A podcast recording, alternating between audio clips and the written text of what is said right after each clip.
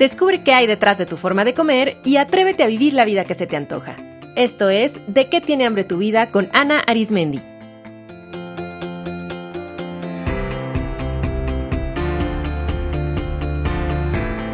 Este es el episodio 225, Estrategias para sentirte segura.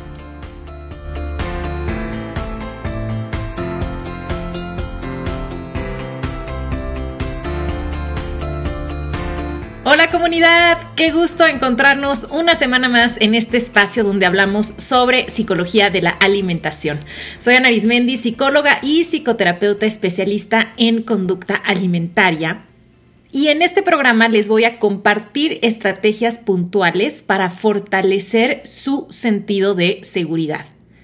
En el episodio anterior, el 224, les hablé ampliamente sobre la necesidad de seguridad, como es una necesidad vital humana, muy importante, y de qué manera se relaciona con nuestra forma de comer.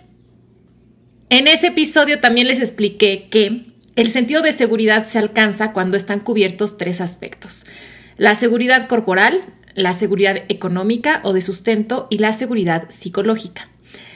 Cuando alguno de esos tres aspectos no está cubierto, tendremos hambre de seguridad. A continuación les voy a compartir herramientas para que puedan satisfacer ese tipo de hambre, para que cultiven seguridad en cada aspecto.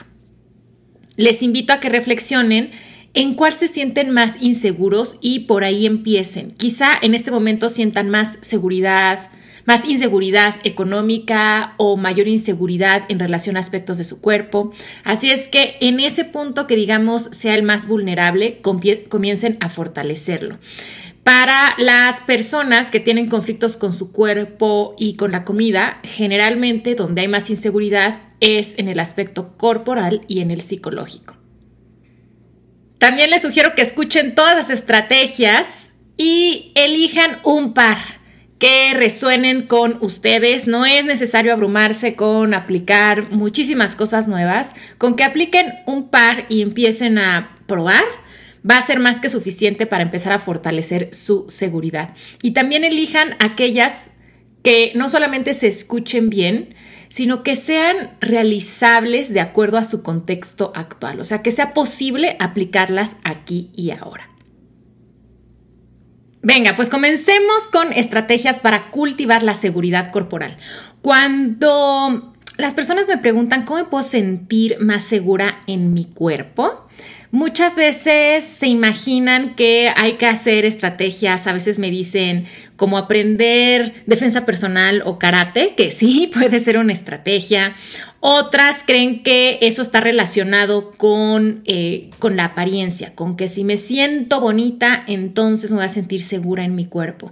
Y la verdad es que la seguridad corporal tiene mucho más que ver con el que nuestro cuerpo pueda realizar sus funciones de manera óptima y que también podamos encontrar el equilibrio entre los estados de estrés y los estados de relajación y que podamos sentir nuestro cuerpo como, como esta casa, como em, este espacio en el que habitamos y que es un lugar que nos protege, que es un lugar que nos abre posibilidades, que también es un lugar cómodo entonces tiene mucho más profundidad. Y lo bonito es que, aunque es algo bien profundo, las estrategias para cultivar la seguridad corporal están súper a la mano. Ahorita lo van a ver. Bueno, lo primero que hace que nuestro cuerpo se sienta seguro es que tenga los recursos que requiere para mantener sus funciones vitales.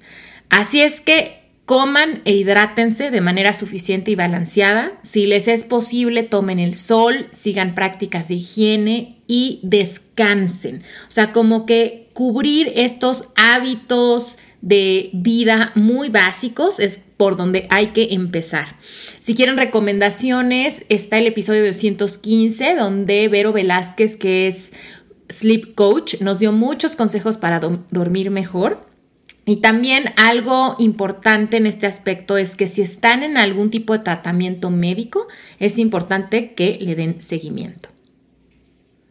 Otra estrategia para cultivar la seguridad corporal es relajar los músculos. Cuando el cuerpo está tenso, manda información al cerebro de que está preparado para el peligro y eso pues mantiene activa la respuesta de estrés. Y piensen cuántas veces en el día estamos súper tensas, tensos y ni siquiera nos damos cuenta. O sea, nos damos cuenta que llevábamos tensos cuando ya viene un síntoma importante, un dolor de cabeza, una tortícolis, un no poder dormir, bruxismo, dolor en la espalda, dolor en la muñeca. Pero para que eso ocurra es porque llevamos bastante tiempo acumulando tensión. Entonces, hay que darnos esos espacios para liberarla porque cuando nuestros músculos se relajan, le estamos enviando la señal al cerebro de que estamos seguros, que no hay necesidad de estar alertas, de estar estresados, que puede activar la respuesta de relajación y de seguridad. Un buen ejercicio para hacer esto es que se pongan alarmas en el día, por ejemplo, unas tres alarmas a lo largo del día para recordarse de relajar el cuerpo. Entonces, cuando escuchen la alarma, recorran su cuerpo de pies a cabeza y donde noten tensión o incomodidad, libérenla. Y para ello solo sigan el movimiento que su cuerpo naturalmente les pide. Entonces a veces es cambiar de postura, estirarse, bostezar, cerrar los ojos, mover el cuello, a veces es ponerse de pie, caminar, otras recostarse. En fin, hagan lo que su cuerpo les pide para relajarse. Su cuerpo es sabio y sabe exactamente lo que necesita. Muy probablemente lleva rato pidiéndolo, pero nosotros no le hemos prestado atención y por eso no nos hemos dado cuenta.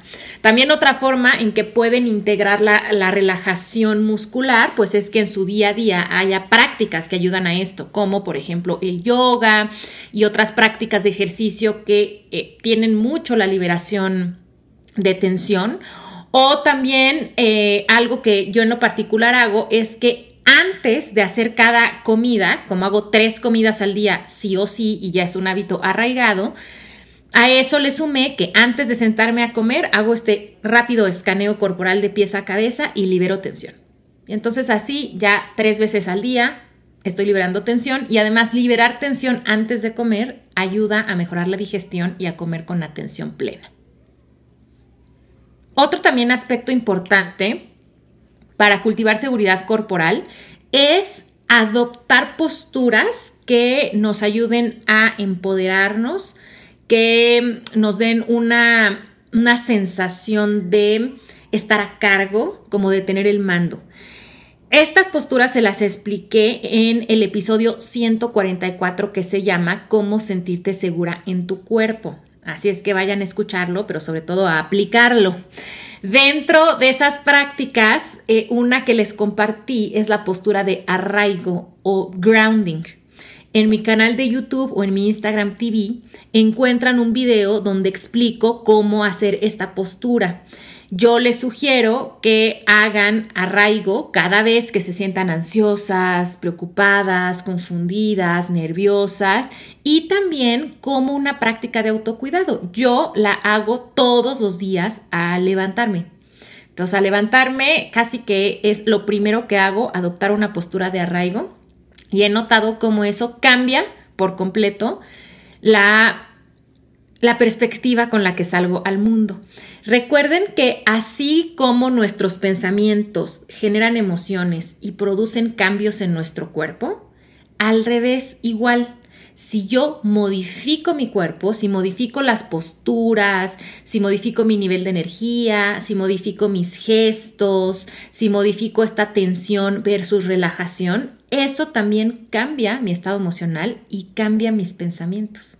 De hecho, una gran forma de cambiar nuestras creencias es cambiando nuestro cuerpo, porque todas nuestras creencias generan ciertas posturas corporales. No voy a meter ahorita en ese tema, es algo que exploro mucho en mi consulta privada y en mis talleres. Entonces, si yo cambio esa postura, eso me va a ayudar a que también se cambie la creencia. Otras dos formas bellísimas de cultivarse seguridad corporal y facilísimas y muy placenteras son sonreír y reír. Fíjense, cuando estamos en estado de estrés es imposible reír, o sea, como que no es momento cuando estamos enojadas o cuando estamos huyendo de algo, cuando estamos como con mucha prisa y muy ansiosas, naturalmente nuestro cuerpo no produce ni risa ni sonrisa. Así es que sí, consciente y voluntariamente hacemos el gesto de la sonrisa, aunque no, sintamos alegría ni estemos sintiendo amor, pero si hacemos ese cambio en nuestro cuerpo, eso le va a informar a nuestro cerebro que puede relajarse, que estamos seguras, que pueden soltar la alerta. Entonces, practiquen el sonreír solamente porque sí y verán cómo eh, todo va cambiando, cómo se sienten más seguras. También incluyan más en su vida actividades que las hagan reír. Hay muchas personas que pueden pasar muchísimos días sin reírse de algo. Entonces, pues busquen a ustedes en particular qué les hace reír. A veces es hablar con ciertos amigos, a veces es hacer cierta actividad como jugar con niños o con una mascota o bailar, o a veces pues es ver chistes, ver comediantes, ver series de televisión chistosas, ver fotos chistosas. Hay prácticas para inducir la risa, como el yoga de la risa, que pueden encontrar videos de esta práctica en, en internet. Y algo importante es que sonreír y reír activa una parte de nuestro sistema nervioso autónomo, que es el nervio vago ventral, que es el encargado de nuestra respuesta de seguridad. Entonces, cuando nosotros em, sonreímos y cuando nos reímos, estamos activando este nervio que va a relajar a todo nuestro cuerpo y nos va a dar este sentido de estar seguras, de estar protegidas. Algo también parecido y que ayuda mucho es cantar. Cantar también activa nuestro nervio vago ventral. Así es que canten, ya sea su canción favorita o un mantra o una oración o un solo sonido, como decir om. Eh, cantar, fíjense que es algo que también instintivamente hacemos los seres humanos para tranquilizarnos o para acompañarnos. Vean cómo muchos niños eh, tararean canciones o murmuran sonidos para quedarse dormidos o cuando están jugando solitos y además a los niños les encanta cantar.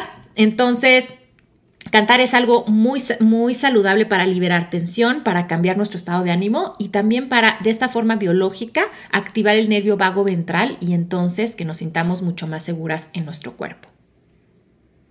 Otra estrategia es conectar con estímulos sensoriales placenteros. O sea, cuando el cuerpo percibe colores, formas, olores, sonidos, texturas, temperaturas y sabores agradables, se relaja. Esa es otra de las razones por las que acudimos a la comida. ¿Ya ven? Si nuestro cuerpo es bien sabio, o sea, cuando comemos estamos activando la respuesta, estamos conectando con el placer y por lo tanto activando la respuesta de relajación. Así es que pues rodéense de estímulos que para ustedes sean agradables. Por ejemplo, pongan música que les guste o hagan sonidos. Por ejemplo, a mí un sonido que me gusta muchísimo, me relaja, es el, sonido de los, em, de los cuencos tibetanos. Entonces, cuando yo me estoy sintiendo ansiosa, em, hago sonido con mi cuenco y eso me centra, me vuelve a tranquilizar, es algo súper placentero. Eh, pongan algún, empiecen a difundir o pongan en su cuerpo un aceite esencial rico, una crema corporal que les guste, un incienso, usen ropa cómoda y estén como esta parte las texturas de que su cama sea cómoda, su pijama también. Y dense tiempo disfrutar los sabores de su comida, vean objetos y paisajes bellos, tengan sus espacios en orden. Todos estamos en algún tipo de espacio o en varios espacios a lo largo del día cómo podrían hacer más agradables esos espacios. A veces son pequeños cambios como no tener acumulados los papeles en el escritorio, como poner unas flores, como poner música, como tal vez cambiarme esta blusa que me aprieta y no me hace sentir cómoda, como ponerme o quitarme unos calcetines. Todo eso, cuando nuestro cuerpo conecta con sensaciones corporales placenteras, automáticamente se relaja y entiende que es un momento seguro. Ahora, el sentido del tacto es uno de los que podemos utilizar para hacernos sentir más seguras. De hecho, hay toda una corriente de psicoterapia que usa el contacto como un elemento sanador. A mí me encanta. Entonces, para practicar el contacto sanador, pueden darse un masaje, darse un autoabrazo, acariciarse y en especial pueden darse masajes que sean en el cuello, en la zona como de la garganta, en toda la cabeza y en la cara, porque ahí está nuestro nervio vago ventral y entonces al darle un masaje lo estoy estimulando y eso activa la sensación de seguridad. Y por supuesto también pueden entrar en contacto sanador con otra persona o con una mascota. Es muy importante también que el espacio físico donde nos encontremos nos brinde seguridad, que nuestro cuerpo, o sea, nuestro cuerpo es también como este radar que todo el tiempo está como percibiendo si ahí donde está, si así como está funcionando, está seguro. De hecho, ese mecanismo se llama neurocepción. Es un concepto creado por el doctor Stephen Porges. Pero bueno, eh, la neurocepción es la capacidad de nuestro cuerpo de eh, identificar peligro o seguridad. Y nuestros espacios le informan a nuestro cuerpo si estamos seguros o no. Entonces, piensen qué les haría sentir más seguras en los espacios que habitan. Tal vez em, Cosas, como les decía, tan sencillas como ordenar, porque el desorden es algo que activa nuestra respuesta de estrés. Entonces, ordenar ayuda a que los espacios sean un lugar seguro, ponerlos bonitos, hacerlos más cómodos, hacer reparaciones. Y si ustedes no tienen un espacio em, tan grande para ustedes porque comparten su casa, quizá pueden hacer de su habitación un espacio seguro. Y si comparten su habitación, apropiense del espacio donde está su cama o de su escritorio o de un rinconcito de una esquina y háganlo seguro para ustedes. Aléjense de personas y de redes sociales que ejercen violencia corporal. Miren, nuestro cuerpo muchas veces se siente inseguro porque está recibiendo constantemente mensajes de que es inadecuado, que debería de cambiar, que no tiene derecho a ocupar espacio, que es demasiado grande, que es demasiado pequeño, que es feo, que es diferente. Entonces, nosotros sí podemos decidir en la vida adulta qué tipo de información consumimos a qué tipo de discursos nos relacionamos y en cuáles participamos. Entonces, aléjense de todo aquello en donde haya discriminación corporal y de la cultura de la dieta en la mayor medida posible. O sea, desafortunadamente vivimos en una sociedad prevalentemente gordofóbica, y donde sí hay muchísima discriminación, pero en aquellos espacios donde ustedes puedan estar a cargo, decidan em, no, no relacionarse con eso, ya no consumirlo. Mejor cultiven nuevas relaciones, infórmense de fuentes que, que hablen de diversidad e inclusión corporal. Si quieren más ideas, en el episodio 217 les hablé más a detalle sobre la violencia corporal.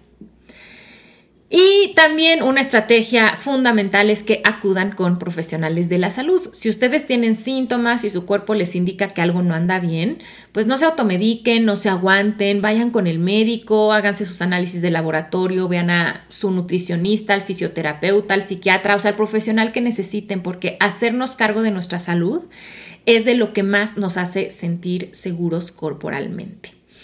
Y si todavía quieren más ideas, eh, escuchen el episodio 147 en el que hablé junto a la doctora Lilia Graue sobre confianza corporal.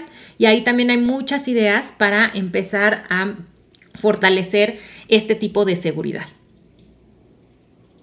Ya vieron todo lo que podemos hacer. Llevamos casi 20 minutos de episodio y solamente hemos cubierto la parte de la seguridad corporal. Vamos ahora entonces a las estrategias para fortalecer la seguridad económica. Número uno, muy importante, hacer el hábito del ahorro. Eh, hay muchísimos estudios que demuestran que no es tan importante cuánto ahorran, sino que lo hagan realmente de manera constante. O sea, eso es lo que va a hacer la diferencia a largo plazo. Eviten gastos innecesarios e impulsivos, sobre todo si están viviendo un momento de crisis. Y miren, quiero que reflexionen esto. Comprar puede ser un recurso para manejar emociones e intentar cubrir necesidades igual que la comida. De hecho, comprar y comer se parecen muchísimo. Generalmente, así como comemos, compramos y así como compramos, comemos. Entonces, si este es su caso, si notan que ante momentos de estrés utilizan el recurso comprar, acuérdense, no se castiguen, no hagan drama, no se juzguen. Recuerden que ese nada más es un recurso que han aprendido y que les está dando información y entonces pueden aplicar lo mismo que les compartí en el episodio pasado de hambre de seguridad sobre cómo abordar los recursos alimentarios. Lo mismo lo pueden hacer con las compras. Pónganse creativos para generar nuevas fuentes de ingreso. Eh, creo que si hay algo que nos puede dar mucha seguridad es tener esta certeza de que hay algún ingreso. Y mm, dependiendo de la situación de cada quien, creo que tener como varias fuentes de ingreso es algo que nos puede dar seguridad porque si hay algún cambio y dejamos de percibir una de ellas, al menos tenemos otra. Y esto es algo que pueden hacer en lo individual, pero también por supuesto en pareja y en familia decir, a ver, como familia hay que tener varias fuentes de ingreso para no depender solo de una. Y de verdad que hay muchas, muchas formas. Hoy en día también Internet es un gran recurso que podemos utilizar para vender servicios, para vender productos. Entonces, eh, hay que salirnos como de los trabajos, esta idea del, trabajo tradicional o esta idea de que solamente puedo hacer un trabajo para el que tengo un diploma de la universidad. La verdad es que hay muchas cosas muy delicadas que sí se necesita todo eso, pero hay otro tipo de servicios o tipo de productos que se pueden vender, por ejemplo, si yo hago una paella espectacular, los fines de semana puedo vender paella y es algo que complementa el trabajo que yo haga de lunes a viernes. Entonces, creo que las crisis son una gran invitación para la creatividad y eh, creo que eso puede abrir muchas posibilidades. Importante también para fomentar la seguridad económica, hablar sobre dinero. Primero, hablarnos a nosotras mismas. Piensen qué tanto ustedes eh, saben realmente sobre cómo está su estado financiero. Muchísima gente no es ni honesta ni abierta consigo misma no quieren, no tienen idea de cuáles son sus ingresos y egresos, de cuánto pagan de impuestos, de cuál es la estrategia de con su contador, tampoco saben bien qué onda con su tarjeta de crédito. Entonces, muy importante tener como este diálogo franco con nosotros mismos y por supuesto con las personas con las que convivimos. Hablar sobre dinero con la pareja y la familia es bien importante y tener un plan con objetivos y acciones claras en las que todos estén de acuerdo. Otro punto importante para la seguridad económica es pedir ayuda. Yo sé que a mucha gente pedir ayuda económica es algo que les genera una gran vergüenza por toda la bola de creencias que hay en esta sociedad y por ello se, empiezan a ahogar solos. Sabemos que una de las principales fuentes de estrés para cualquier persona es tener deudas, tener problemas con el dinero, es una de las principales causas de las separaciones de pareja. Entonces, no hay que olvidarnos que vivimos en comunidad y justamente saber pedir y recibir ayuda denota una gran madurez.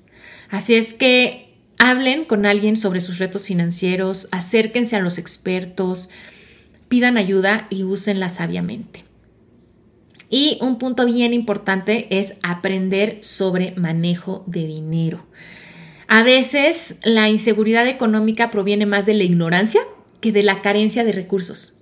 Y esto es interesante. Hay gente que tiene em, unos ingresos, digamos, holgados, que recibe suficiente dinero de manera constante, pero aún así se siente muy insegura con el dinero porque no sabe cómo manejarlo. O porque tiene ciertos malos hábitos, o porque tiene ciertas creencias o bloqueos ahí atorados. Entonces, bien importante aprender a manejar el dinero, sanar la relación que tenemos con el dinero, porque todo eso da paz y es desde la paz, desde donde podemos tomar decisiones sabias. Les recomiendo los episodios 66, que se llama Comida y Dinero, con Jessica Vázquez, y el 197, Autoestima Financiera, con Sonia Sánchez Square. Ambos les van a ayudar mucho en esta parte de aprender y conocer más. Bueno, y vamos ahora con las estrategias para cultivar la seguridad psicológica. Entonces, la seguridad psicológica es esta, tener esta confianza en nosotros mismos, sabernos capaces de afrontar lo que venga en la vida, saber que somos inteligentes, capaces de resolver problemas, de adaptarnos, es también tener la capacidad de manejar nuestras emociones, es también tener la habilidad social de establecer vínculos afectivos que sean enriquecedores. Entonces, para poder fortalecer todo esto, ahí les van algunas recomendaciones. Primero, una que me gusta mucho, aprendan a utilizar el lenguaje para sentirse seguros, empoderadas y también para que sea un lenguaje que vaya de acuerdo con la realidad. A ver, reflexionen esto. ¿Sus pensamientos cultivan el miedo o cultivan la seguridad? Hay muchísima gente que vive en un terror total, no por las circunstancias de su realidad, sino por sus pensamientos. Por ejemplo, ahora en eh, esta emergencia sanitaria del coronavirus, es probable que mucho del miedo venga de los pensamientos y no de mi propia realidad. Entonces, como yo estoy consumiendo las noticias mañana, tarde y noche, como me llegan 80 mil cosas por redes sociales y por WhatsApp, como me estoy enterando del caso que ya se enfermó, del caso que eh, la están pasando mal, etcétera, como empiezo a pensar en el futuro y sí, y qué pasaría si, y me empiezo a preocupar por otros, todo eso es lo que empieza a alimentar el miedo y la inseguridad. Cuando si yo regresara a mi realidad, que en mi caso ahorita la realidad es que estoy en una casa bastante segura, donde mi cuerpo no presenta ningún síntoma, donde tengo los recursos ahorita suficientes para pues para comer, para sobrevivir, para estar de hecho bastante cómoda durante la cuarentena. Entonces eso es distinto. Eso me hace sentir segura y tranquila, pero si con mi pensamiento estoy cultivando el miedo, pues eso es lo que yo voy a vivir. Entonces, a ver, recuerden que los hechos son lo que son, o sea, no los podemos cambiar. Hoy es un hecho que hay un virus altamente contagioso en el mundo, es un hecho que lo mejor es quedarnos en casa, es un hecho que la situación laboral, económica y social está cambiando y también es un hecho que sentimos miedo. Pero si estos hechos los interpretamos desde creencias de carencia, impotencia, angustia, vulnerabilidad, fatalismo, pues eso no cambia los hechos, pero sí cambia cómo los estamos viviendo. Todos nuestros pensamientos se expresan a través de palabras.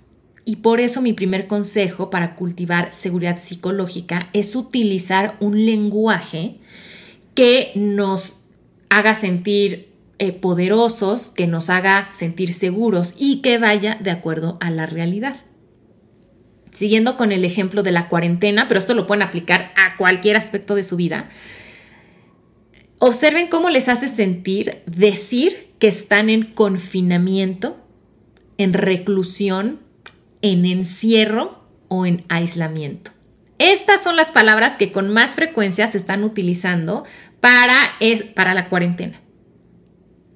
¿Cómo se sienten cuando dicen estamos en confinamiento, estoy aislada, estamos en reclusión, estoy en este encierro? ¿Qué tal si mejor dijeran que simplemente se están quedando en casa? Que solo están poniendo una sana distancia física. ¿Qué cambia en su cuerpo cuando se refieren así? Fíjense, el hecho es exactamente el mismo. Hay que hacer una cuarentena. Pero se siente muy distinto si yo digo, estoy haciendo un encierro y estoy aislada versus me estoy quedando en casa poniendo una sana distancia física. Con nuestras palabras definimos el tipo de experiencia que tenemos. Con las palabras generamos emociones y eso dispara conductas. No me extraña que si estamos diciendo que estamos recluidas, tengamos la sensación de estar atrapadas y eso dispare más el miedo, porque sentirnos atrapadas es una amenaza. Además, fíjense cómo con el lenguaje también podemos hacer un drama, que como seres humanos nos encanta el drama, o sea, exageramos. Entonces, decimos cosas como, este encierro es lo peor. A ver, Quizá hay aspectos del hecho de quedarte en casa que no te gustan, eso está bien, o que se te dificultan. Pero de ahí a decir que esto es lo peor de la vida, seguramente hay algunos aspectos de el quedarte en casa que seguramente no están tan mal y que hasta pueden traer beneficios o ser disfrutables. Entonces, mucho ojo, porque generalizar y decir que todo está mal e irnos a esta visión como blanco y negro o todo está muy bien o todo está muy mal, decir palabras como esto es lo peor, no aguanto más, esto es una pesadilla. Digo, yo nada más estoy notando cómo me hace sentir el decir esas palabras. O sea, luego, luego noto cómo cambia mi, la postura de mi cuerpo, la velocidad de mi voz, se me empieza a agitar el corazón. O sea, mi cuerpo reacciona a las palabras que yo uso, porque con mis palabras yo estoy definiendo qué es para mí esta experiencia.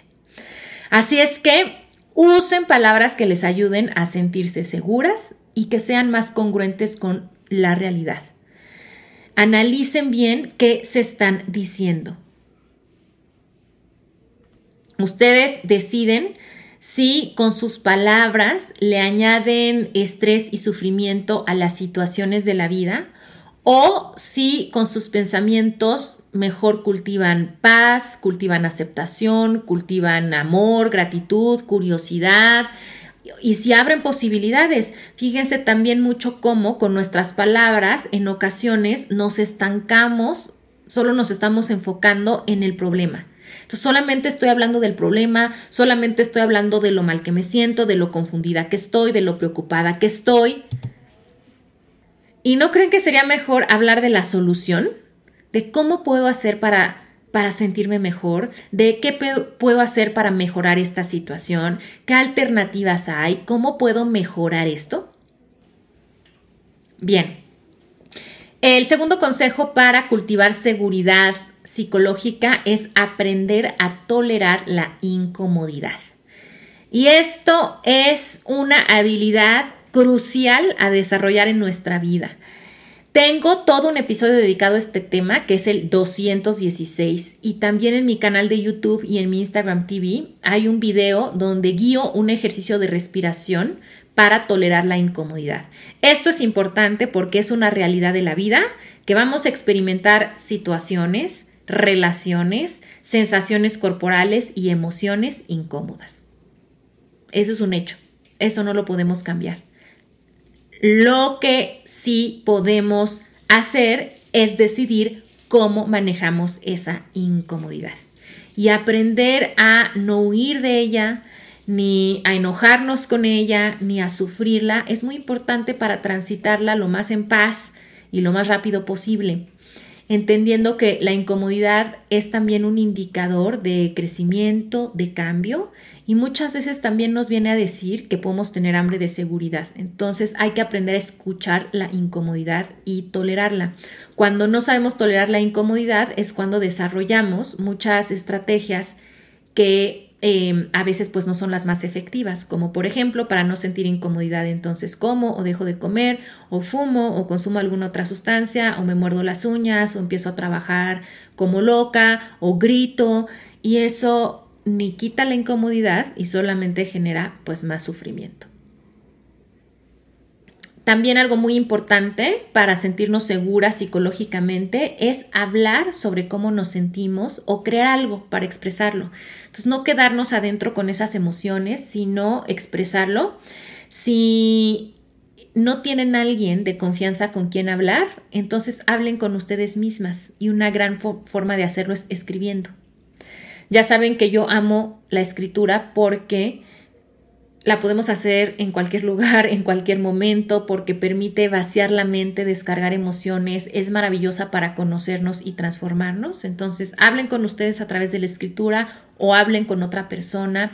O si no son tanto de hablar o de escribir, pueden crear algo para expresar cómo se están sintiendo, qué están pensando, un dibujo, un collage, una historieta, un meme, o sea, lo que ustedes quieran, pero... Eh, cuando nosotras podemos expresar quiénes somos y qué sentimos, eso también es apropiarnos de, es hacernos cargo de nosotras mismas y eso da seguridad.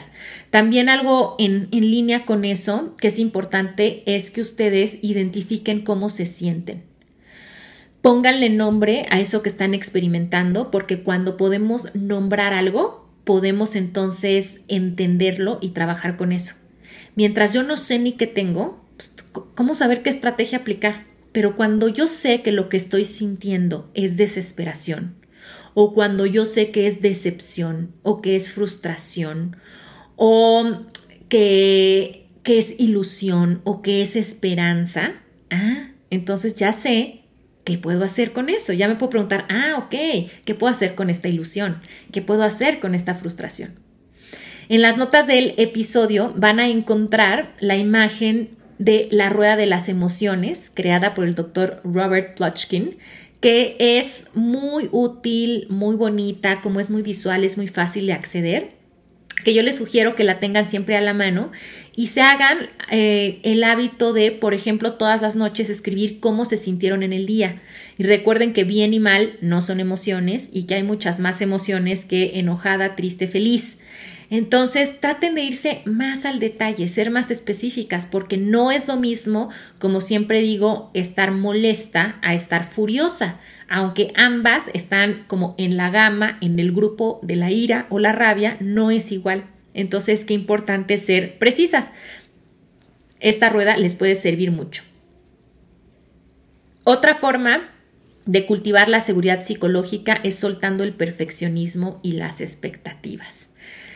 El perfeccionismo es un mecanismo de defensa del miedo. Las personas perfeccionistas en el fondo se sienten profundamente inseguras y por eso quieren controlar todo y le tienen miedo al error.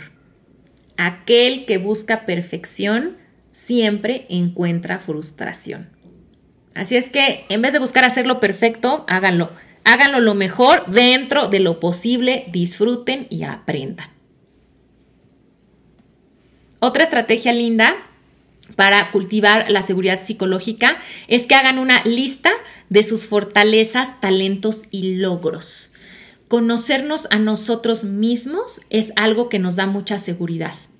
Porque si ni siquiera sé quién soy, ¿cómo voy a saber qué quiero? Si ni siquiera sé cómo se siente mi cuerpo, cómo funciona mi cuerpo, si ni siquiera sé cómo funcionan mis pensamientos o mis emociones, cómo sentir una sensación de, gestión, de, de, que los puedo manejar, de que soy como esta gerente de mí misma, cómo sentirme soberana de mí y de mi propia vida si ni siquiera me conozco. Entonces, conocer nuestras emociones y conocer nuestros pensamientos y hacer esta lista de nuestras habilidades, talentos, fortalezas y de todos nuestros logros aumenta el autoconocimiento y también nos deja claros cuáles son nuestros recursos y nos damos cuenta que sí podemos que hemos podido antes y por lo tanto vamos a poder ahora, que tenemos varias habilidades, fortalezas y talentos de los cuales echar mano. Eh, otra otra herramienta que les puede servir, además de hacer una lista, pueden ir haciendo una, un frasco, en un, en un frasquito de, de vidrio. Esta es una estrategia que les he compartido en otros episodios. Pueden ir escribiendo en papelitos cada vez que tengan un logro. Y entonces van a ir haciendo este frasco con la evidencia de que han logrado cosas.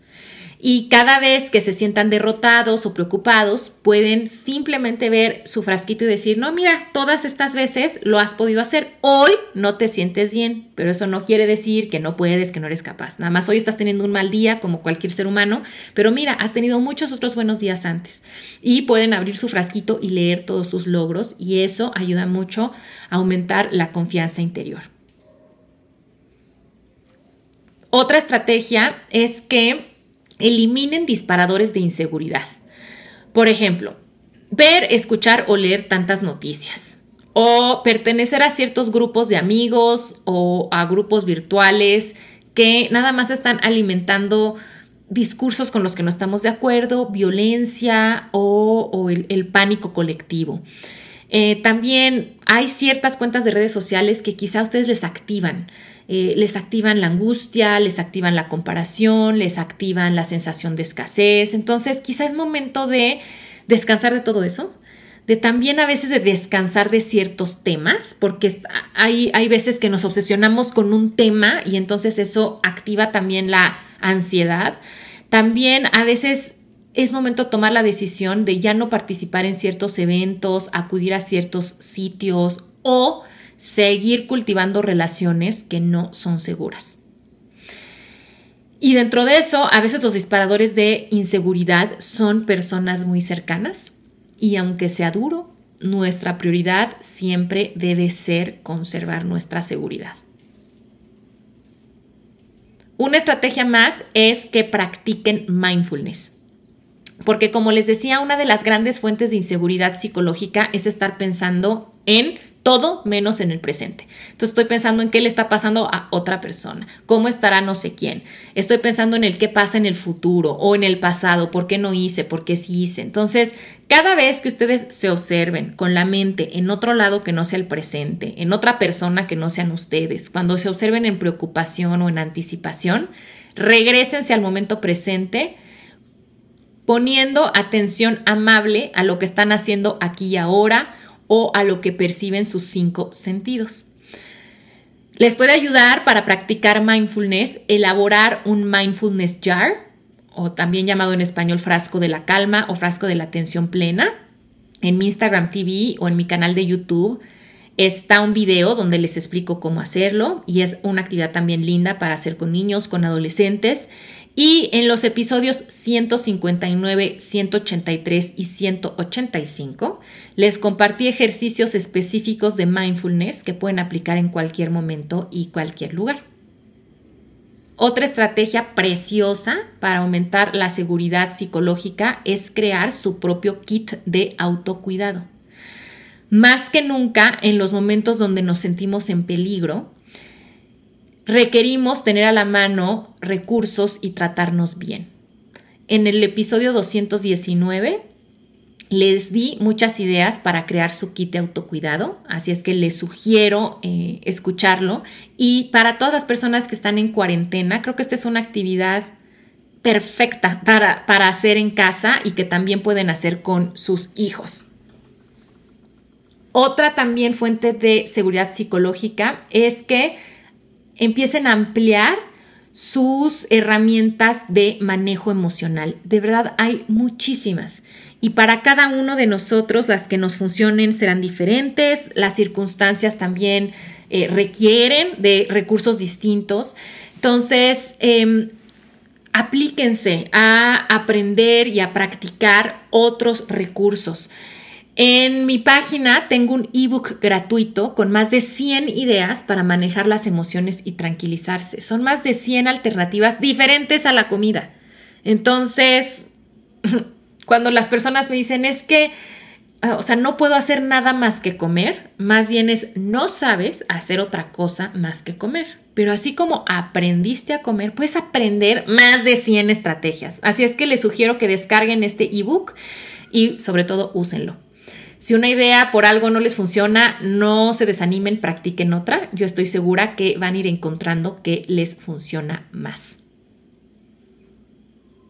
Una estrategia más es que eh, mantengan la conexión social.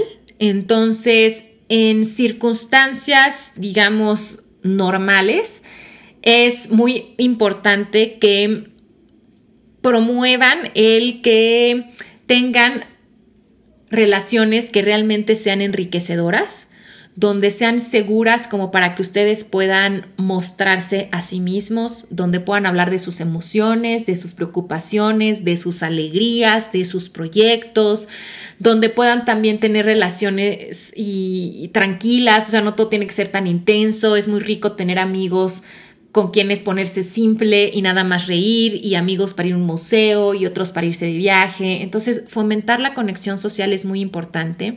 Y ahora en estos momentos donde estamos experimentando distanciamiento físico, eso no quiere decir desconexión social o emocional. Podemos, y ahora más que nunca es importante, cultivar las relaciones con los demás. Estamos en una época donde la tecnología nos ayuda para eso, entonces manténganse cerca de sus personas queridas y también amplíen sus círculos. Y Internet es una muy buena, muy buen lugar para encontrar esas, esas otras tribus. Nada más recuerden que consumir información en Internet no es conectar. O sea, nada más estar eh, dándole vueltas a Instagram o, viendo memes que les mandan por WhatsApp, eso es nada más consumir información. Conectar requiere interactuar. Entonces, comenten, hablen, pregunten, participen, llámenle a alguien, ustedes abran el diálogo. Todo eso es muy importante. Y por último, busquen apoyo psicológico. O sea, la inseguridad puede tener raíces muy profundas en experiencias traumáticas, en creencias muy arraigadas de escasez o peligro. Puede ser producto de relaciones personales altamente conflictivas y dañinas. Así es que no se asusten si ustedes sienten que mm, su inseguridad viene de todas estas fuentes. Para todo ello hay solución pero se requiere apoyo de un profesional de la psicología y compromiso personal de hacer el trabajo terapéutico. No hay duda que lo mejor es llevar un proceso individual, pero también los cursos y los talleres son de gran apoyo porque además se hacen en comunidad y eso pues favorece, como ya vimos mucho, la conexión, que es algo que nos hace sentir seguros. También les quiero decir que este podcast es una gran fuente de apoyo. Ya son más de 200 episodios. Esta es la audioteca más profesional y completa sobre psicología de la alimentación en habla hispana y además es totalmente gratis. Yo la he creado y en apoyo de todos los especialistas que han estado aquí en entrevistas, de verdad con el objetivo de apoyar eh, la seguridad psicológica y sobre todo apoyar el entendimiento de nuestra forma de comer y que sea una puerta de entrada para nutrir nuestras verdaderas hambres. Entonces, ¿qué tal proponerse escuchar algún episodio cada vez que se sientan ansiosas o dedicarse a estudiar los episodios? Escúchenlos con atención, tomen notas, apliquen los ejercicios, coméntenlos con alguien más. Creo que este podcast puede ser una gran fuente de seguridad. Y de igual manera, si ustedes sienten que su forma de comer, aunque hagan cursos, aunque escuchen el podcast, aunque hagan algunas de estas estrategias, les abruma o si les está causando algún daño físico mayor, si presentan otras conductas de alto riesgo como el consumo de sustancias adictivas, las autolesiones, si hay depresión, si hay ansiedad, los psicólogos estamos felices de apoyarles y acompañarles, así es que acérquense, no están solos ni solas y aún en circunstancias adversas se puede encontrar ayuda. Muy bien comunidad. Pues este creo que es de los episodios más largos yo solita que he grabado. Creo que es una compilación bastante completa de muchas herramientas para que ustedes se se sientan más seguras de sí mismas y de sí mismos. Así es que ya no hay pretexto. Recuerden que ahora la bolita está de su lado, está en su cancha. Y porque no es suficiente la información, lo que realmente nos transforma es la experiencia. Entonces, elijan una o dos de todas las estrategias que les he compartido y aplíquenla y vean qué ocurre. Y justamente para apoyarles en este proceso de pasar de la información a la aplicación y en estos momentos de contingencia, quiero anunciarles que he decidido poner mis cursos online de autoestudio con un 50% de descuento. Entonces, estos son cursos que ustedes pueden empezar cuando quieran, son de autoestudio, o sea, no hay clases en vivo, pero está ahí todo el material grabado y hay un foro para preguntas y respuestas. Y tengo dos cursos en esta modalidad. Uno se llama Decodifica tus antojos, que les ayuda para entender a sus antojos. Y también otro que se llama Aceites esenciales, emociones y alimentación, en el que les enseño cómo pueden utilizar los aceites esenciales para eh, que sean un recurso efectivo para manejar las emociones y las conductas alimentarias. Entonces, estos dos cursos tienen un 50% de descuento eh, hasta el 30 de abril. Mi intención es que tengan estos recursos y aprovechen este momento para su autocuidado. Y además, mi próximo taller Ama tu cuerpo, que inicia el primero de abril y que también es online, lo estoy ofreciendo a un 2 por 1. Entonces, imaginen qué maravilla usar este momento para cultivar seguridad corporal, para poderlo compartir con una persona querida y qué tal decirle a su hermana, ay, vamos a hacer juntas este curso o quizá un pariente que está en otro país y de esa manera sentirse unidas. Y no solamente entre ustedes, sino con toda el resto de la comunidad de mujeres que se suman al taller. Este sí es un taller donde hay tanto sesiones grabadas como sesiones en vivo, donde hay un grupo de apoyo donde estamos interactuando y tiene la duración de un mes. Toda la información sobre mis cursos y talleres está en dequetenehambretuvida.com en la sección de cursos y el link directo está en las notas del episodio. De verdad, comunidad, espero que este programa les haya servido. Me encantará que me compartan en redes sociales. Acuérdense que en Instagram estoy como arroba anaaris qué, están aplicando, dónde se sienten más inseguras, qué estrategia les gustó para comenzar a aplicarla y que en vez de dejarnos llevar por el pánico y por el miedo, nos pongamos manos a la obra para fortalecer nuestra seguridad. Hasta la próxima.